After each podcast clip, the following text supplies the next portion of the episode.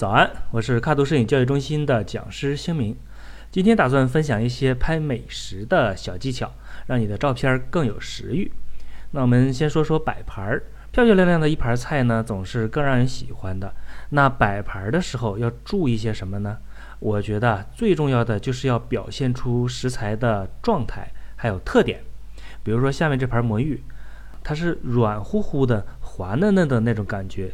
那我就得尽量避免这种直挺挺的线条，用弯曲的线条把它们的柔软给体现出来。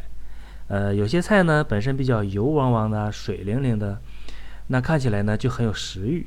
那拍的时候呢，就要尽量保持表面是湿润的，甚至呢可以往上面抹点油或者淋点水，同时呢打一个逆光，在表面就能形成一块高光。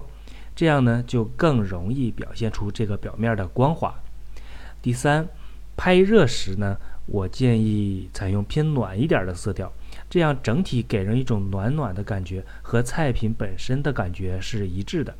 那同理啊，如果汤里还咕嘟着泡泡，或者是菜上面还飘着热气，那就更加强了这种感觉。第四点呢，我觉得美食照片可以适当在后期呀调高一点饱和度。我在处理人像或者风光照的时候呢，总是想着要控制饱和度，不要太过了。但是在拍美食的时候啊，我发现饱和度高一点好像更好。就我个人感觉啊，好像食材做熟以后呢，往往颜色都是更深、更饱和的。所以我猜对美食照片在饱和度上的宽容啊，可能就和这有关。当然了，这个因人而异啊，这也只是我个人的观点。第五点说起来很简单，就是要保证主体明亮。无论这张照片是亮调还是暗调的，主体都应该足够亮，才能在画面里更突出。这一点呢，除了在前期拍摄的时候注意打光以外啊，也可以在后期通过镜像渐变工具做局部的曝光调整来实现。最后分享的一点是互动，无论做什么，有人在画面里和美食产生一点互动。都会让这个画面更吸引人。比如说，用筷子夹起一块菜，在菜上撒点辣椒粉、浇点汁儿什么的。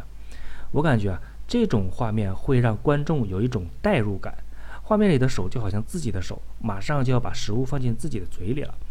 那下面这两张图呢，都是有汤汁流下来的画面，还比较相似啊。有一张有人互动，有一张没有人，不知道对比之下，你有没有我这样的感觉？那么今天关于拍美食的小技巧就先聊这么多。想要了解更多拍摄技巧，欢迎在早自习下方提问。我是卡图摄影教育中心的讲师星明，每天早上六点半，微信公众号“摄影早自习”以及喜马拉雅的“摄影早自习”栏目，我们不见不散。